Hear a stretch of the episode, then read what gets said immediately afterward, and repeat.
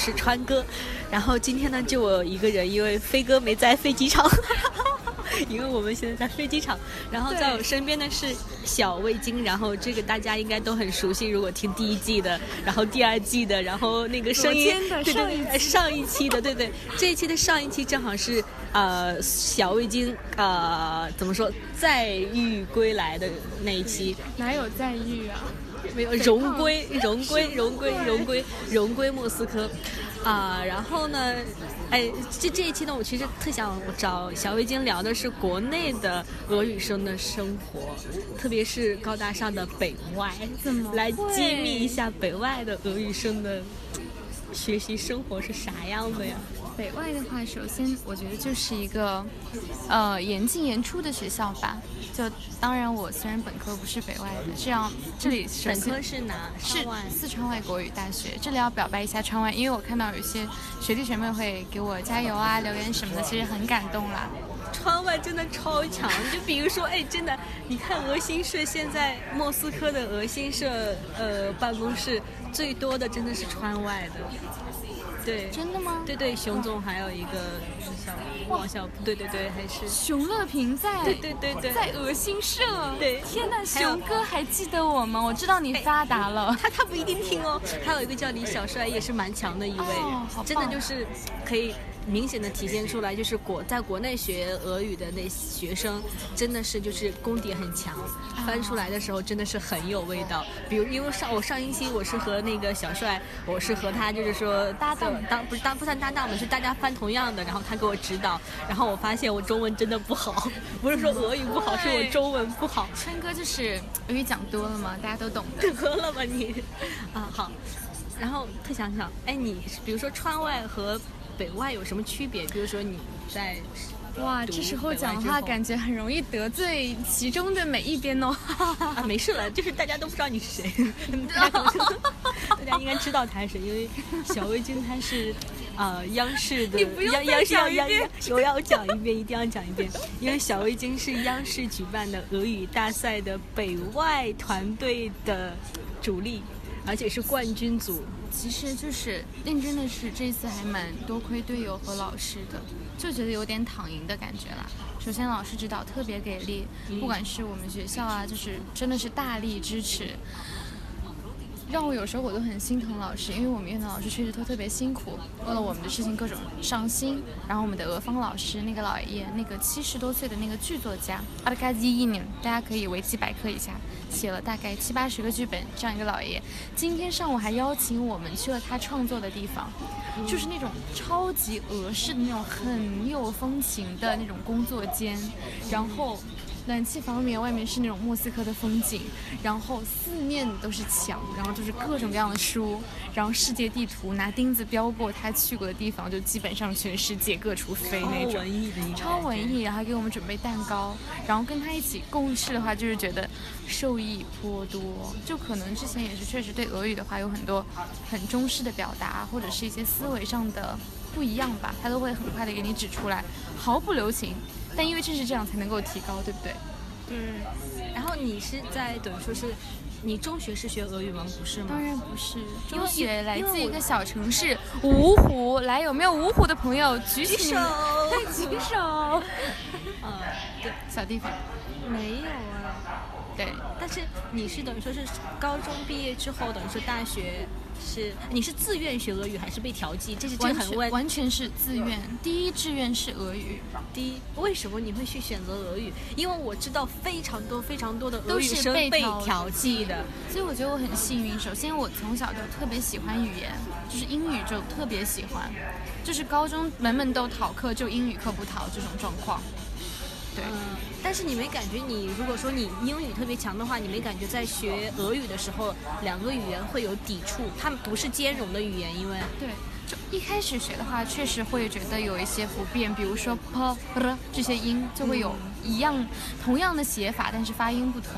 但是可能学到后面就会发现语言都是相通的。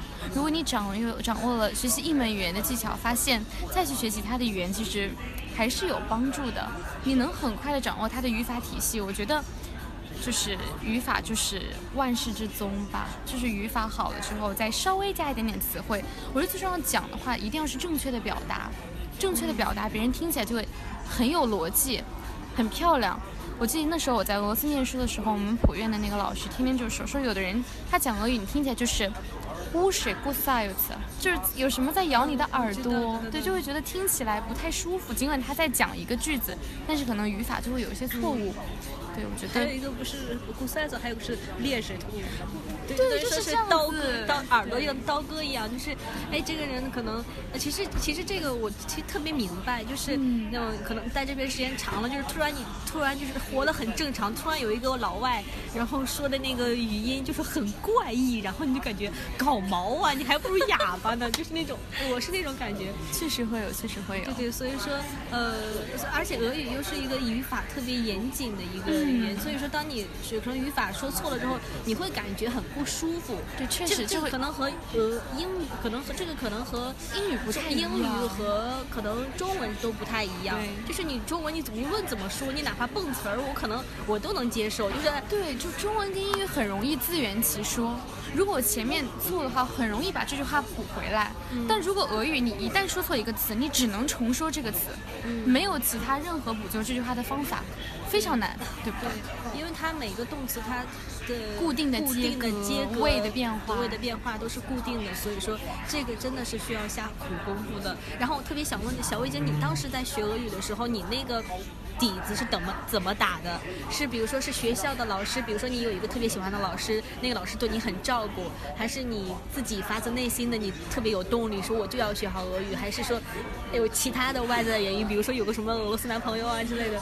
嗯，首先先澄清一下，就是已经我上一次牵异性的手已经是四年之前了，所以就不存在什么俄罗斯男朋友这件事情。真的，我就跟川哥一样一样单身好多年。因为我觉得学的一开始的话很很辛苦，但因为喜欢语言就不会觉得那么累，因为热爱嘛。当然老师也非常好，然后就是很刻苦啊。那时候可能有时候我就一直不太明白为什么有的人不愿意承认自己是学霸。我觉得我以前的话还真的算是个学霸，就是会很努力的去背啊，自己去写啊，课下下很多功夫。现在真的不能算。现在说实话，国内研究生的生活。老师非常的棒，大牛的导师，但是可能自己生活的重心会有点偏娱乐，就会觉得我好想吃点好的，对，想旅游，想去各个地方走一走，然后了解一下其他的文化，比如说，对我马上也有即将学另外一门语言的打算，就可能会你准备学哪一种语言？是欧洲语言还是法语？法语，对，哎，我也学法语的，对，因为我姐是学法语。我当时对我当时高考的时候不是也想学语言嘛？我姐就说你千万不要学法语，因为要去非洲。我姐当年就是在马达加斯加外派了两年，然后我说那好，那就学俄语或者西班牙语嘛，好就业一点。西班牙语其实现在就业蛮好的。对，但是后来想到，毕竟是文学嘛，所以比较喜欢文学，所以。俄罗斯文学，就等于说你对俄语的热爱其实是和文学紧紧相关的，是吗？对对对对，是你因为你高中的时候你是看了很多，你对苏联有情节吗？因为感觉像你这个年纪很难说你会对苏联有情节，因为你那现在都都都对四五十岁或者更年纪更大的才说 啊，我有苏联情节。其实我就是不是九三，我就一八九三年出生的了。啊，对，你现在是蛮小的哎。开玩笑，嗯，其实小时候熏陶吧，父母那边的可能就会看一些外国名著，这同时就代表我中国文化底蕴非常差。所以我没有办法做，就是什么汉学啊这方面的领域，我没有办法研究，因为这是真心话。父母比较感兴趣西方文学、欧洲文学，所以小时候很小就是很早熟，看那种《简爱》啊、《珍妮姑娘》这种，就是跟情爱有关系的。我我最爱看《茶花女》，这《茶花女》就看一万遍不会腻，有没有？对对对。就但中国的就什么《诗经》这些，真的是从小都没有看过。中国的我只看禁书，真的就就啊禁书啊，就禁书都没怎么看，就这方面的。底蕴很缺乏，然后就觉得普希金也有一些童话嘛，什么一朵小红花这种小时候那种小册子就很喜欢，然后就觉得其实当时也还是就觉得其实只要学语言就好，并不是说最主要的是当时高考分数确实，就如果川外的话确实也是俄语最好嘛，所以就没有怎么想其他的，所以说我感觉真的川外出了好多人才，真的是，嗯，然后现在来讲讲北外。啊，行讲北外吧。好，北外的话就是，其实在这里录节目好尴尬哟。首先，我们北外一位大牛学长已经来过了，就是万能的杨姐。对我们之前录过一期是和呃重阳同学，如果大家记得的话，是说话非常有特点的一位男生。然后，嗯，大家可以往回翻的话，因为我们谈的什么主题我不太记得了，就是特别好玩儿，可能也是留俄生活。对，留俄生活，其实杨姐真的是无所不能的存在。然后像我们还有什么马尔法呀。然后，呃，我是不是说真名不太好呀？没事儿，反正没有多少人听的。好好，还有什么赵梦雪学姐啊，谢维宁学姐就太棒了，学姐学长就是完全就是楷模。我上一期好像有讲过，我觉得一个人最美妙的地方就跟川哥有公众号一样。就是可以 inspire others。对，我的我公众号是俄语俄罗斯，大家反正嗯，对，都知道都知道。就是通过这一个人的一些就言行举止吧，你就可以受感染、受鼓舞。就看到他们那么优秀，在闪烁，像光一样，你就会觉得 要向他们靠拢，因为他们很温暖，然后很闪耀。就想模仿他们，想去好好学俄语。比如说参加大赛的时候，看第一届的视频，就完全被第一届的学长震撼了，就震撼。我觉得那么棒的口语，那么强的临场反应能力，包括那种自信、那种从容。嗯，我觉得是我们这一辈的，就是学俄语的同学还是蛮少有的，所以看到他们，首先就对自己提高要求。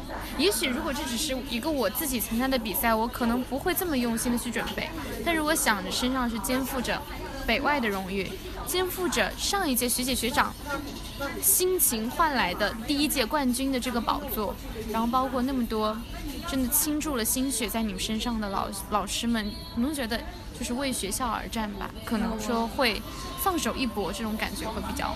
对，如果说大家不知道背景知的话，就是还是非常推荐大家可能去还是去搜一下央视俄语大赛，今年算是第二届嘛。对。然后也是北外，等于是蝉联了冠军。其实我有看到相关的视频，就是就是从照片呀，从视频你可以看到他们的服化道各个方面，真的是可以看得出来是经过用心准备的。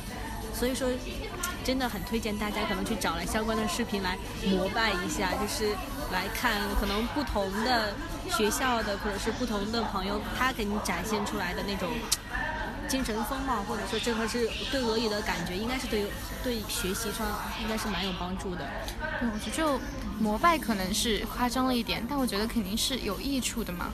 因为因为是不同的一个呃展示吧，因为就是。虽然说可能那些小品，可能我们日常中很可能完全不可能遇到，但是它是一种你打开你心灵的另一种窗窗户，或者说你可能可以通过这个小品做一做一另外一个人的感觉。对，还有就是大家可能第一遍听会听不懂，我就可以负责任的告诉大家没有关系，我们那个配音的视频，我如果是别人演我不知道这个剧本的话，别人也许我听十遍我也不会懂。因为说实话，用词就是很难，那些所有的小笑话都非常的钝给，非常的微妙，你不可能一下听得出来的。对，就你看到大家很轻松的讲两句，其实可能真的是在家练过很多次。对，你也发带解读很 prost，就是其实大家都是从最开始的基础做起的。川哥也是不是也是这样？不是，因为我大一的时候，我上大一的时候，我有参加我们。呃，学校的话剧团，就是我们那是我们之前是在图拉国立大学嘛，超然后对我们那话剧团的，等于说是有一个老爷爷，也是七十多岁，他的义务来每天周一、三、五去辅导，然后我们每天六点到九点上课。呃，可能我的语音俄语的语音还算不错，其实不是，就其实就是那时候他有有给纠音，就是你如果说你要作为一个演员或怎样的话，他会天天的真的是让你去做练绕口令，然后呢是你一一。边说绕口令，一边在加身体的动作，就比如说你半你一边蹲啊，一边一边跑啊，一边啊边蹲边踢腿呀。甚至说是呃，比如说在大家来做，比如说绕口令的接龙啊，就是它是有一个训练的，就是有一个那个呃模式在。而且当时的时候，比如说你看我们周一、三、五都在上课，等于说是从六点到九点，可能都会去看他们演戏。其实对我来说，当时的话就是看他们对白，就是看看他们对戏，就是能听，就是不是说能听他们，就是说一个活人在你面前演，然后去说这些俄语。对对对。就是当时的话算是，虽当时真的不是很完全听懂，但是我是感觉是一个享受，或者说是我就把它呃，可能即即使我就感我就给自己说，即使我听不懂，我就把它积累下来，就是。就我懂，我懂，对，真的超级棒。所以说，就是如果说是在俄罗斯留学的朋友们，其实特别推荐你们，就是有事没事去看，就是去看话剧。我我真超喜欢看看话剧。我就觉得来俄罗斯念书，真的不要太抱怨什么的，什么又冷啊，没东西。我觉得这么多的文化的底蕴、瑰宝、萨克罗维什，为什么不去体验？就这里有国内完全不能比及的那种艺术的高度。对，因为。这边看呃看话剧的话，其实票价非常便宜，你可以不用去选择去，我一定要去看大剧大剧大剧院也没有就是话剧，如果大剧院没有演话剧，它是歌剧。所以比如说你去小剧院，你不用去选那些特别高大上的地方，你可以选比如说离你家近的一个剧院，你看他们平常会排什么那个剧，你就去买票就可以，可能就三五百卢布。我感觉你在三五百卢布，可能人民币也就三十五十四十左右，你这个你在国内真的看。看不到，可能有些朋友可能会感觉，OK，我看话剧我看不懂，我为什么去看浪费时间？可能这个的话真的是一个积累的过程，你可以先当成享，对，你可以当成一个享受。其实就这么说好了，你你在莫斯科，你一个学汉语的外国人，他学一节课的。呃，费用是一千或两千卢布，这是正常的一个等于说是外教的价格，就是我一对一我辅导你一千到两千卢布嘛，两千卢布可能算正常嘛，一小时。你说你看一场话剧一个半小时才三百多卢布，四百多卢布，五百多卢布，这真的是一个特别好。一堆人给你看，对，一堆人演给你看，他会把一个语言真的是活生生的演给你，所以说这个的话真的是特别推荐。确实，我觉得俄罗斯的质量就是各种话剧、歌剧就演出吧。因为我在北京的时候不是也有做一些相关的翻译嘛。嗯。像我就是特别喜欢做跟文学艺术有关的。首先，那个整个状态是不一样的，完全不一样。你跟这些艺术家交流的时候，和你和企业主交流的感觉是两码事。所以我尽管翻译经验不多哈，都用来学习，开玩笑不开用来玩，哈 哈但还是确实是比较喜欢文艺类的。比如说十月底的时候，就是中戏那边中央戏剧学院，他们是承办了联合国教科文组织的一个活动，就是一个戏剧联盟在那边举办一个大型的一个 festival 这样子，然后邀请了俄罗斯金面具奖的那种得主，然后大剧院的艺术指导、舞美指导都过来。给他们做讲座，也许他一天讲座教传，我要准备两三天这种样子，就全部是什么安提戈涅这种各种神话情节这种。但是你准备的过程和你翻译的过程很累，但说实话真的非常享受。你觉得你在传递他的灵感，你能够看到台下的那些学生是怎么被启发，他们眼睛里有光。对我觉得是别样的体验哈，学俄语多好呀。真的是，呃，我感觉有的时候感觉，哎，算是学对了，因为完全是来到另外一个世界，另外一个文化。其实，哎，我不知道你有没有感觉，就是你在家是说方言吗？普通话，我们家都说普通话。但是你有没有感觉，你说普通话的时候和你说俄语的时候，你不是一个人？你有你有没有这种感觉？有的，我觉得，而且会有时候就跟当时学英语一样，很多时候我不想再说中文了。因为我觉得自己的心情只能用俄语或者英语表现出来，它会传达的更微妙。嗯，对，因为有的时候语言会有蛮微妙的时候。对，当然我们中文是最棒的啦，就是啊，虽然之前的台湾朋友跟我说，他们那边的就是其实台湾的那种方言。比我们的这种普通话，也就是北京话，会有更多的那种形式啊和蕴含的意思。但我觉得中文已经很棒了。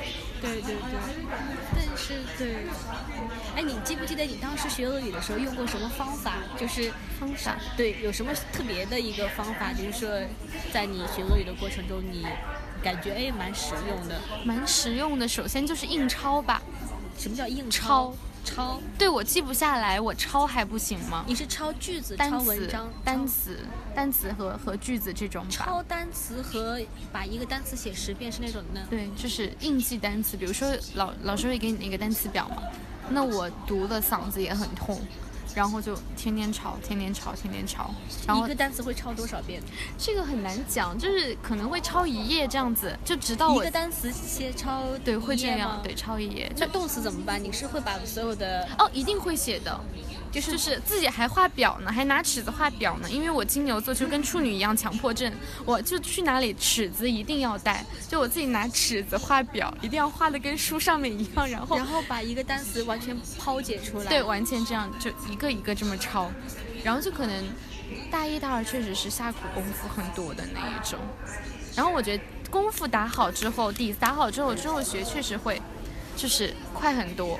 如果底子打不好，不断的再去修补，反而会花很多力气。OK，我明白了。呃，起码你的底子一抄单词，只能说是抄单词，这样一遍遍抄。第二早读，早读是吗？早读认真，其实我真的不算最努力的。我在川外也许算努力，但是跟北外的同学比，我觉得真的是太普通的一个人了。因为包括我现在来北外之后，接触了一些北外的本科同学，包括我当时大三在普院，很多同学是北外的。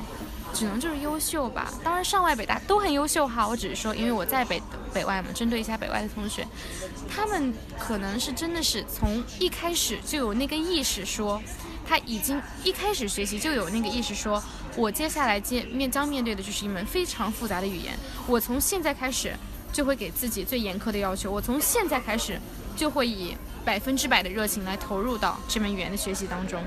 我当时的早读频率可能是一周一两次，我指的是大量的，可能一次就是一个半到两个小时这种。后来发现我认识的北外同学，有的就是可能是，真的是每天坚持六点钟起床，每一天每一天就是每一天，嗯，重复三遍，是因为我们学校还有个特别厉害的同城的老师，苗老师，大家都知道吧？嗯，他讲过的，对他讲过的最打动我们的一句话就是，他说他从学习俄语的第一天开始。每一篇每一天都在学习，每一天没有一天中断。我觉得这就是跟我们不一样啊，就是为什么他那么优秀，我们还依旧还还普通着，因为还没有像他一样真的是百分之百投入，对吧，春哥？对对。然后对早读，因为我之前我在，我我等于说是我俄语。启蒙的话也是在国内，嗯然后真的也是，当时的话我也是属于就是有六点多起床，然后去早读，所以说可能，但是可能就学了十个月，然后来到俄罗斯之后可能就没有那么动力了，因为已经超好了。因为不是因为俄罗斯，首先你没有这个氛围，嗯，就是你首先六点多起床不太可能，就是因为六点多起床天还是黑的，你不可能天黑黑你拿着书去，呃，去去去外面蛮怪的。但是，但是其实说是，但是早读的那个，就是你，我我，而且我感觉俄语特别不一样的一点是，它读出来的时候，那个语言才是生活的，就是才是才是活生生的，就是你看和你读是不一样的状态。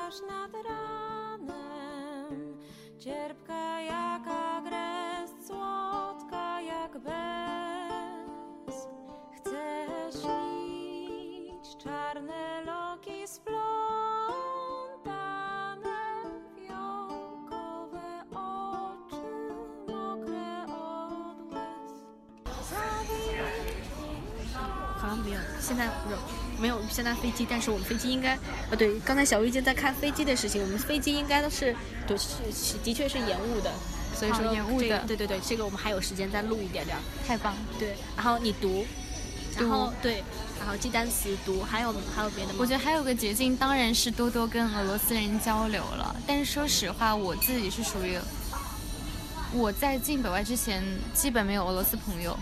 大三在普院，我也得承认，我一直跟中国同学在一起玩。嗯，因为说实话，当时因为我觉得周围的中国同学已经非常优秀了，就和他们交流，我已经有一种和俄罗斯同学交流的感觉。确实是跟北外的那些呃上外北大各个学校广外，对对对，就是你们大家都太优秀，跟他们交流其实对我来说已经是汲取，已经能汲取到很多可以学习的地方了。然后上北外之后，可能就是跟外国留学生真的是交流很多吧。我们学校有很多莫莫斯科国际关系学院的留学生，是专门的北外和莫国关的项目，他们会来。然后包括这次参加大赛，两三个月和俄罗斯队友朝夕相处，认真的是该讲的不该讲的，就是每天都是在跟他讲话。就所以，而且其实很重要的话，就是你的说话的对象，就是说。呃，之前的话就是说，其实就是说，不是说所有人的俄语都是好的。当你有一个特别好的一个说话的对象的时候，他那个水平真的是会影响你。完全。就是比如说，你和一个有文化的人来交流，和一个呃，或者说是和一个不是呃非常阿布拉佐文的那种人交流的时候，差别真的特别大。确实。那我觉得俄罗斯人就是确实是有那种很有底蕴的。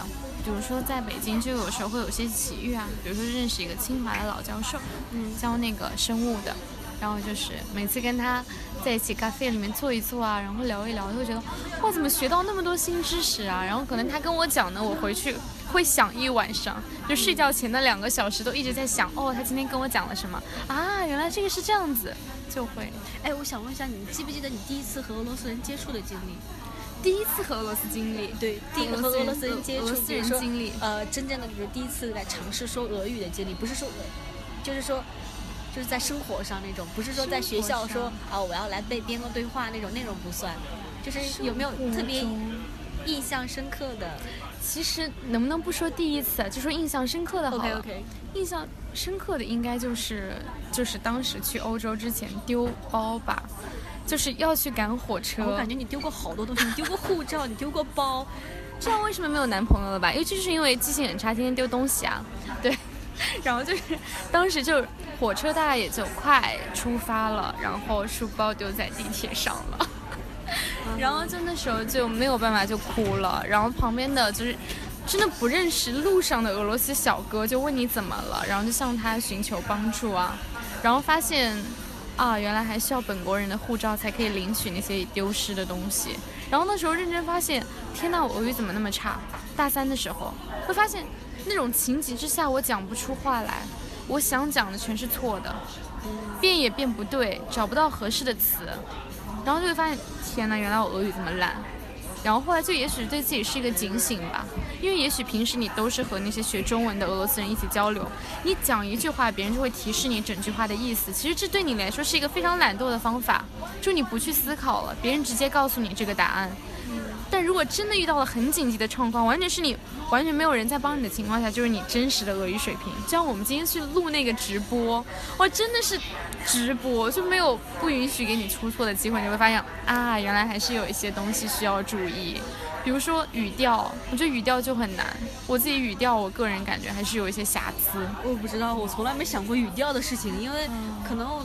我有可能就是俄罗斯，因为你们讲俄语的都不会考虑语调，就像我们中国人哪里会想这是什么调调？就是就是就是想起有那个个家呢，能翻单的。对对对对对。我现在心里这这这种话可能一辈子可能都不会，就是你去想，可能就是哦说出来就 OK 了，就是可能是那种。确实。对，因为可能因为这个点可能还是和国内的国内的教育有有关系。因为语调的这个问题，我是遇到不止一次，应该是特别多的呃次数。国内的朋友有问这个问题，嗯，然后是一二三四，我靠，有什么用处？对，然后当时国啊，对我还要讲一点，就是当时我们国内的课本上，我印象中是教了教了六个调型的，六个调型还是五个调型？后来我们也是大三来莫斯科学了之后，才发现俄语其实一共是七个调型。而且我后来发现，我把这七个调性讲给俄罗斯人听，俄罗斯人表示都不知道，对呀、没有人知道。对，但他们就是会讲。但是如果我们不学，就那个很像什么吗？就是中国人读句子，你的抑扬顿挫，抑扬顿挫你看怎么样读这个句子？就我们自己就知道重心在哪里啊，应该哪里重读一下，哪里稍微轻短一点。其其实，所以这个的话，可能就是不这个语调的问题。其实说实话，得多听多练，对，多听多练。但是你不用真的不用太纠结，确实，就是你把语法可能就是把语法基础打好，比任何事情可能都会重要。哎，你学语法的时候，你有什么特别的窍门吗？我觉得在语法这件事情上，就是尽量扼杀自己的好奇心。我觉得学任何一门语言，就是学了语言的话，首先就是要尊重这门语言的规则。过多的好奇心，其实在学习语法的阶段是，就是我觉得是没有益处的。也许在一些语言的规范啊、言语礼节上，你保持这个好奇心，也许能让你多了解一下这个语言背后的文化历史。但是语法阶段真的是，你也就是完全没有必要。嗯，比如说你为什么要问这个六格为什么要加 on？嗯，for what？你就背就行了，或是 o 或者 o，对，或者什么就记下来就可以了。你学完这个阶段，保证你能够流利的讲话了，你再去探究其他你想了解的东西。我觉得好奇和就是发问是适度的。我觉得没有，就是没有人是说永远在发问，或者说有有的人永远都是自己都知道的，就找取适当的时机。对，然后你比如说呃语法方面有特别侧重的，比如说你特特别侧重啊、呃、句子的句型，比如还有侧重单词的变位，还有。完成体、未完成体还是怎么样？你有特别注重的点吗？就是说特别注重的点，我觉得在语法上面没有，因为语法我觉得我学习的过程是很顺畅的。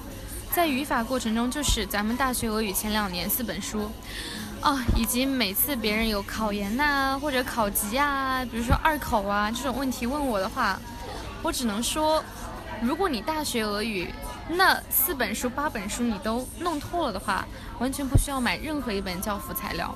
哎，你做那个，比如说语法题的时候，你有快感吗？就是，哎，我超有这个快感对，我选这个，我肯定一定是这个答案，傻逼才会选那个答案。就是就是因为就是年轻的时候就会觉得一张卷子，比如说一个小时，我一定要二十分钟做完，就一定会有，就是放下笔那一刹那，然后环顾教室，哎，有没有人就是 做完了啊？没有人，太棒，我第一，就有这种很开心的感觉。但这种快感当然在进北外之后就没有了。开玩笑，强人太多了，是吗？对，主要大家也没什么笔试的机会了嘛。在北外的话，确实是发现大家都是有自己专攻的强项，就每个人都有怎么说自己专攻的方面吧。因为我觉得本科的教育大家都太普通了，学的都是一样的东西，考同一张卷子。研究生开始分方向了，啊，没关系啊，也许你文学知识确实比我懂得多，但是我在文化方面的背景也是很深厚。就所以大家交流起来，也许就是维度上也会更加不一样吧。嗯，但是我在语音方面确实是有非常纠结的梗。我到现在我的浊清浊辅音的问题非常重，而且这件事在我参加大赛前才知道。就是我学了五年多的俄语，我才发现我新州辅音原来发的不好。嗯，因为我像像我知道的话，我有一个比如说了那个音了，要顶上去，要顶上去。然后有的时候他们呃俄罗斯人，比如说有些老师或者说是哪怕是他他我说我说你给我找一下我的缺点的时候，他说你那个了你再说的再硬一些。对，你说了你就说你再说再硬一些。他就说因为可能因为他这个和我们俄呃英不是和我们汉语的那个了太像了。我们发的很软，他们他们就说就说不行，你这发的再硬一点，清脆还有那个切，那个切切，就这个我感觉这应该算是个通病，嗯、就是意思是他们说你要再发的还要再硬一点，我就说 OK 啊，那因为 OK 那那就是啊嘴是一定要是圆的，发这个切、嗯、切的是哦切。那种啊，后来后来对，后来就慢慢的哎开始练，就是那个对对去带其实后来慢慢哎 OK 那个是过的。然后我记得特别印象特别深的话是还有那个颤音了，呃，就是我之前是有一个老师是专门的，就是真的是在开始学，他他有专门的辅导我说，啊、在刚刚开始学俄语的时候，他说你学会这个了，嗯，你学会这个了之后，你要带到单词里，你不能把这个了当成一个单独的一个词。它不是单独存在的，你就必须和那个元音啊噜噜噜哎，就是融到单词中。所以说这个的话，所以说有的时候可以听到，比如说国内的呃俄语生，他们在说到含有了单词的时候是，呃。呃，感觉是怪怪的，确实确实，它不是一个顺畅的，而且很多人还有一个特，就是说误区是那个了和了。这个两个人可以混，就是我这发不出来的话，这个这个可以通，这个可以混的。其实，在俄罗斯人看来的话，哦，不对的。对，他们他们这个对这个其实还是分的蛮明确的。马上耳朵又要开始。对对对，对他们又说，哎呀，我脑袋又不舒服。哎，到底说是啥词儿你啊？可能可能是那种感觉。可能我感觉语音的话，这个真的是一门学问。我我是当时的话，其实我那时候还有磁带，我真的是那时候听磁带，然后还就是真的就是真的是一遍一遍跟读。感觉跟读的话，跟读的话其实特别重要，就是特别是在刚开始，比如说大一大二的时候。虽然说你那时候可能你放你感觉可能浪费的时间，感觉什么时候收获不到，但是说实话之后的话还是有帮助的。而且我感觉俄语上对我印象最深的一句话，还的现在想起来应该就是之前的俄语老师，中国的俄语老师教过我说说，呃，俄语的灵魂是动词啊，就是你俄语的水平有多好，取决于你动词的运用水平。后来的话，其实后来想想，哦，也是这样，就是因为动词决定一切嘛，对，后面都得跟着变。对对对，就是说你有一用一个词儿的准确，它的准确度，或者说是，呃，它真的是能够直接影响到你这个人的说话的水平。而且我感，哎，你感觉这么长时间做翻译之后，你有没有就是说，呃，厌倦？厌倦？嗯，从未，没有，反而是。我对翻译充满了兴趣，但可惜是没有足够的时间。现在最大的矛盾就是学习和兼职之间的矛盾吧。就是学文学就是要有钱又有闲嘛。可惜我现在闲不够，钱更不够，就处于一个极度贫穷的状态吧。好，讲完这句话，可能很多人要。要要讲我，但是你超爱吃啊！就是你从来在吃上从来就是毫不吝啬那种。因因为金牛座没有办法，对，就会觉得，因为我们就是北外的大牛老师经常说说你们现在赚就是赚都是小钱。现在好好读书，积累了以后才能赚大钱，就得记着这句话。但有时候确实就是有生活所迫的时候啊，就还是要出去兼职。而且我觉得大家应该都有这种感觉吧，有时候书读着读着你就不想出来了。你就不想去跟外界交道了，你就不想出去翻译了。说我干嘛要跟那帮俗人去干嘛干嘛干嘛啊？这有时候确实会有这种状况。哎，你有没有发现，其实真的北外从一开始，呃，接触北外，或者是接接触北外的学生，就或者说人朋友，其实我发现北外真的有一种独特的傲，就是有一股傲气，是真的是别的学校真的是没法想象，或者说是没法理喻的，真的就是可能 很贱，可能可能你。你们这一届可能可能现在我们这年轻的这一辈可能会好一些，可能之前的那些老北外的，可能他们都是完全就是保送或者说是任何什么什么比赛什么国家什么金牌然后入选的，所以他们那种傲骨可能会，而且北外有什么传说中的什么啊？外交家的摇篮。之类的，就是我感觉真的是北外生有一种独特的傲气。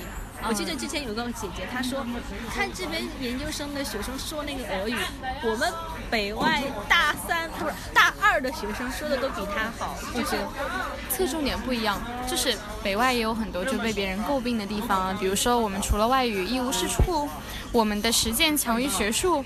我觉得还是看每个人的重心不一样。北外确实是偏实践方面，但是我觉得在学术方面，大家也都不弱吧。综合实力的话，我个人觉得北外的总体实力还是非常强劲的。就是包括我翻译啊，或者是我平时读书接触到的，可能让我耳目一新或者肃然起敬的人物，可能确实有一大部分都是出自北外。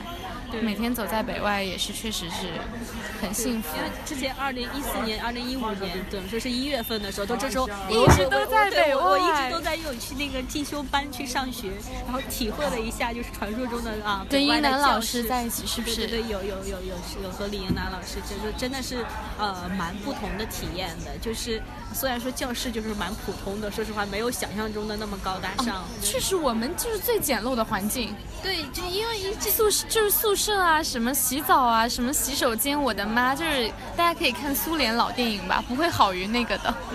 对，但是其实就感觉真的是孕育了多少值得让你留在这里的人，对吧？对，然后感觉，那你还是呃，对俄语的话，你是哎，你知道你你你之后的话，你想提高的话。提高的话，我觉得第一部分首先就是语音，语音这方面我得好好揪。刚刚也说了，我大赛前大概一两周才知道我语音有那么多的问题，是由我们北外非常优秀的一名专专攻语音的老师高叶老师说出来的。他是以前在英国那边研究语音学，我没有认识他之前，他说我的语音真的都是比较偏野路子，我自己学出来的。其实语音是有规律的。他就强调了我清浊辅音的问题啊，包括各种各样的鼻音的问题。我就希望以后首先是从语音入手，第二个的话还是文学吧。自己的学术还确实是有待加强，因为我觉得我的阅读量跟北外的同学比，包括可能跟莫大的一些同学比，我觉得还是有差距的。就自己，嗯，沉下心的这个深度还不够，还需要再多多阅读。然后第三个的话，就是也许应该积累一点人脉了。我觉得应该需要吧。主要是我的交际圈确实都是和学习没有关系的。像我们真的是很少的俄语界的朋友，大部分还是都是理工科这种专业的会比较多。没有，我朋友好像都还好。真的，嗯，对对对。因为我就会刻意有时候就是往其他的圈子多。活跃一下这样子，包括北京啊，就有美食群啊，就会很感兴趣。太喜欢吃了，因为小薇真是真的是，感觉是各种高，应该可以用高端吃货来形容。没有，就是你去看他的微博或什么分享的都是什么美食啊、吃的呀，然后他脸还超瘦。然后没有，就真的我觉得憋着一干到太过分，就，哎呦，真的拍太丑了，算了，我已经就弃了了，回去减肥吧，无所谓了，呵呵。对，其实。哎，哎，如果说你如果说让你给那个俄语生或者说是呃学弟学妹们建议，你会怎么建议？建议的话就是一定要像那些最优秀的学姐学长，就当然不是指我哈，是指北外的那些前辈们，反正就是苦功夫，一定要下的，不要想着学语言，尤其是初期没有捷径可走，该背的背，该记的记，该早读的早读。嗯。第二点就是，我觉得多多向优秀的同学学习吧。我觉得保持谦逊真的很重要，因为可能你包括也学习这么多年，会发现一定就是要保持谦逊的心，而且一定要拓宽圈子，因为世界上还有各种不同的人。对，就是有。就比如说大神众多，像川哥这种好幸运哦，认识他。没有，因为都是都因都是因为圈仔，就是因为我们有认识到一个很常有趣的人，然后他呃他介绍给我们认识，然后啊特别感谢飞哥，然后都是因为飞哥才让我们。还有舵主，舵主，还有刀哥，刀哥。真的可能都是因为朋友的朋友，让你有了一个完全不同的朋友圈和一个完全的不同的视角。而且我们刚认识的时候是因为音乐，我们当时音乐节，我们是因为草地音乐节。对，我就想说，语言绝对不是我们的唯一。刚刚川哥也讲了那么多话剧啊。包括我讲那些艺术啊，然后包括音乐啊，包括其实我们都喜欢出去走一走啊、旅行啊这些摄影啊，就一定要找到其他的兴趣点，这样语言就不会是能牵挂你的唯一的东西。对，哪怕语言这方面你也许受到了一点点小小的挫折，也许在其他方面你能够找到更大的满足感。如而且如果你发现你不适合学语言，不喜欢俄语的话，趁早放弃。对，而且放弃的干脆果断。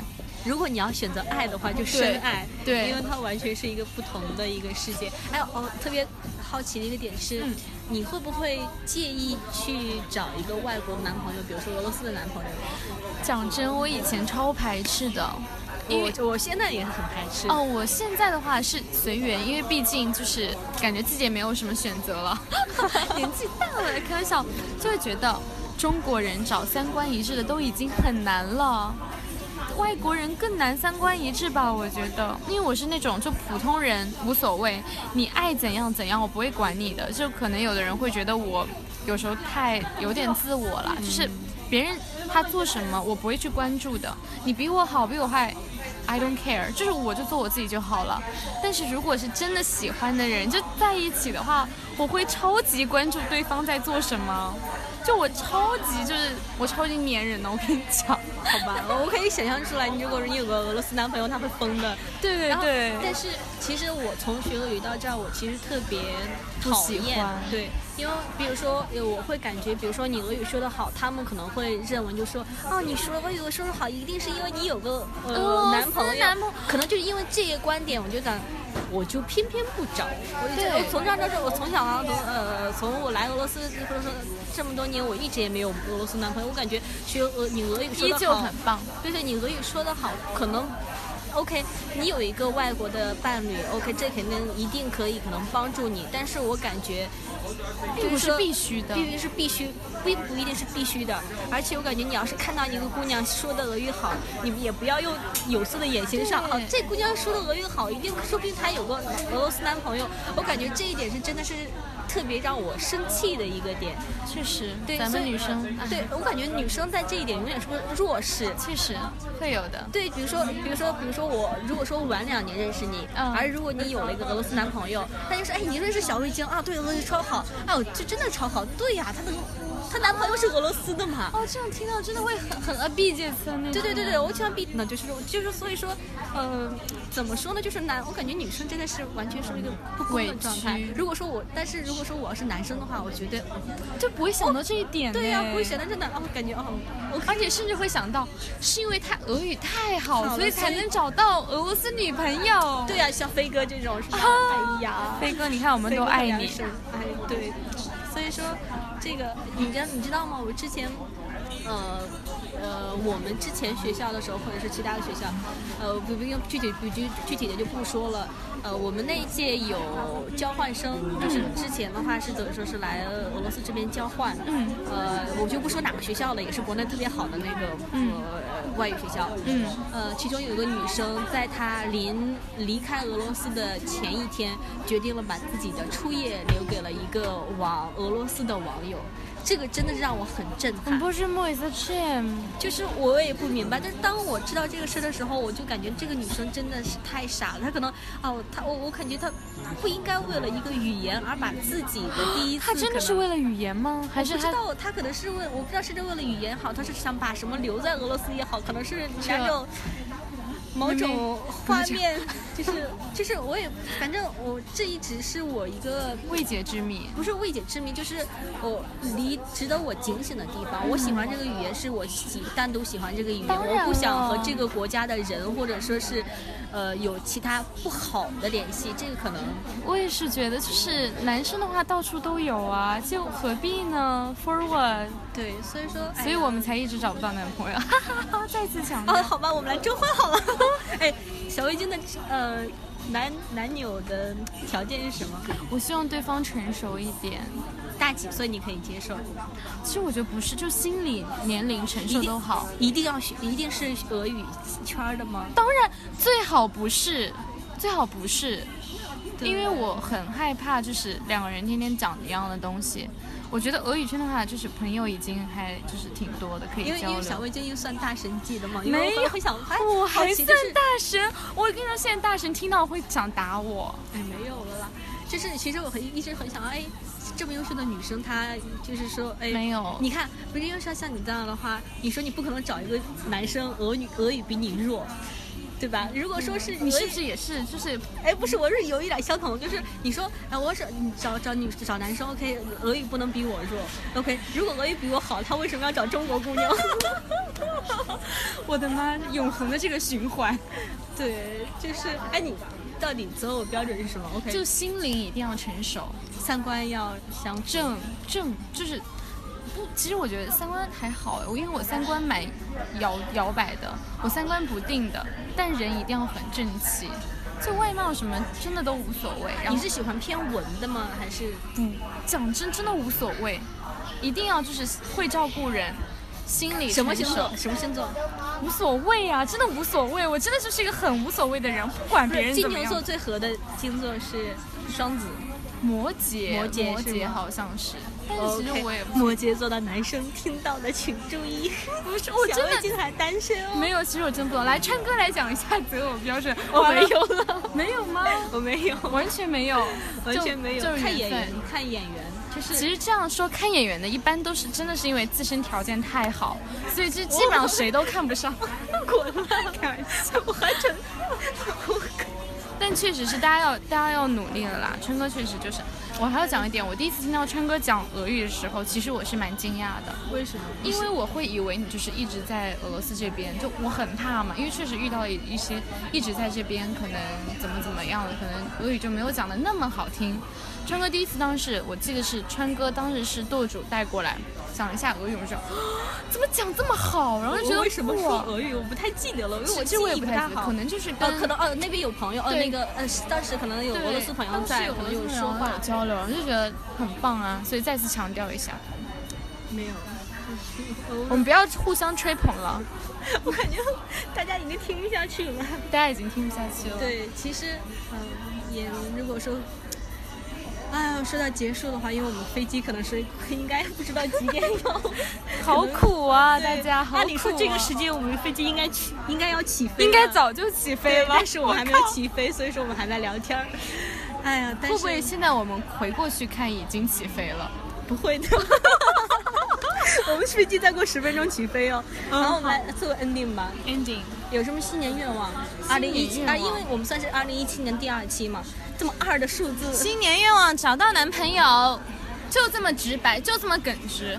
我三年都想的是这个愿望，一直都没有实现。我二零一七一定要实现它，或者找到女朋友，然后我这时候一定要表白一个人，嗯就是我一个本科学俄语的好朋友，她是南大的，然后呢，她在墨尔本念书。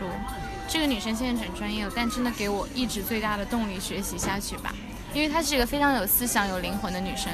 虽然他现在跟俄语没关系，但每次交跟他交流的时候，为了让他觉得我在努力，真的都自己会努力，所以也特别感谢我们的，就是我的这个女生朋友。你说你现在一直的动力是什么？有没有就是脑子里有一句话，或者说我学俄的动力，或者是我就就我的那个签名啊，almost is never enough，就是我觉得就是没有一个 enough 的时候，就是快到了那不叫完美，就一定要做到完美。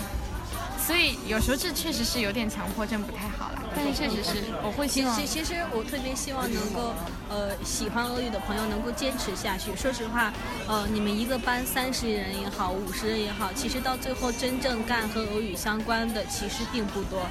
哦，百分之五的百分之五或者百分之十，这已经是很高的趴了。已经很高了。对，因为像我当时十就是在国内学了十个月俄语的时候，我们一个班三十人，现在学俄语的就两个人，包括我，两个人、三个人。所以说真的服气，但是你真的能够学下去，靠这，如果说你真的打算能够靠俄语来。呃，维持你的话，或者说是以它为工作中心的话，我相信俄语不会负你。确实，嗯，完美的 ending。OK，大家新年快乐，新年快乐，拜拜。拜拜。然后希望大家关注，继续关注欢迎摩卡，关注 微俄罗斯，我靠，微俄罗斯，微俄罗斯，小啊，小鱼精的微博是什么？不要这样子，不用关注我微博没有没有，小鱼精微博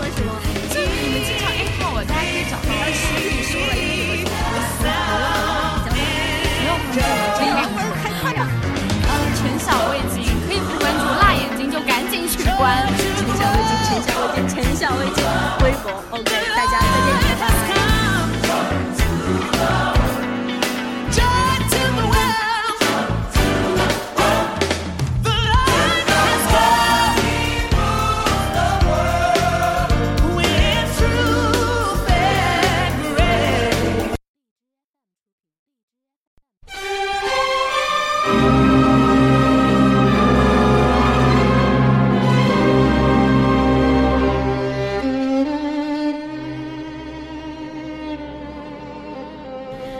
大家好，我们是我们是 我是川哥和小味精。我们之前昨天我们误记了误记了，就是为了录之前大家听到那一段儿，我们实在是聊太嗨了。然后我们飞机走了，然后我们并不知情。对，然后我们又重新买了今天的飞机，第二天最早的一班飞机回北京。大家真的不能众筹给我们可怜的仨，就是筹个机票吗？好穷啊！哦，这是有史以来回蒙卡最大的投资，成本最高的一期对成本最高的一期。呃，然后我们现在在排队，希望我们今天能够成功飞走。对，大家以后一定要注意，就如果就是上面没有人排队，其实可能是他们是在在下面排队。对，这是今天是特别呃感慨的一件事情，是我们昨天没赶上飞机，我们我们没有听到任何的广播，对然后我们也就是一切都是悄无声息的。对，悄无声息的我们就被甚全世界甚至抛弃了。甚甚至说今天我们来也是悄无声登机口也是是我们自自愿的，然后结果来到一块，大家原来都已经进到地下了。我们今天八点钟就已经就是摩拳擦掌、跃跃欲试，今天势在必得。我们现在正在登机，登上飞机的那一刹那，我们要举起整个怎么着，杠抬起整个地球，什么鬼？好吧，就这样。然后意思是，嗯，哎，我我们俩太久了。好的，大家再见，拜拜。拜拜。我靠，我们现在还要坐大巴摆渡过去，就可以想象昨天我们错过了多么精彩的一班航班。大家好，我们现在又在摆渡车上，然后，然后，对，我昨天还有个特别经典的一个点是，小味精的签证是正好是到昨天到期，然后今天是二是正好是到二十号到期，今天也是二十一号。现在小味精已经是在非法滞留在俄罗斯。这怎么办？大家救救我！对，其实昨天就特别幸运，因为遇到一个特别好的小哥，能够帮我们，然后把我们带到了机场，现在就是快放我回家吧，好不容易买的高铁票回合肥，好不容易，也是。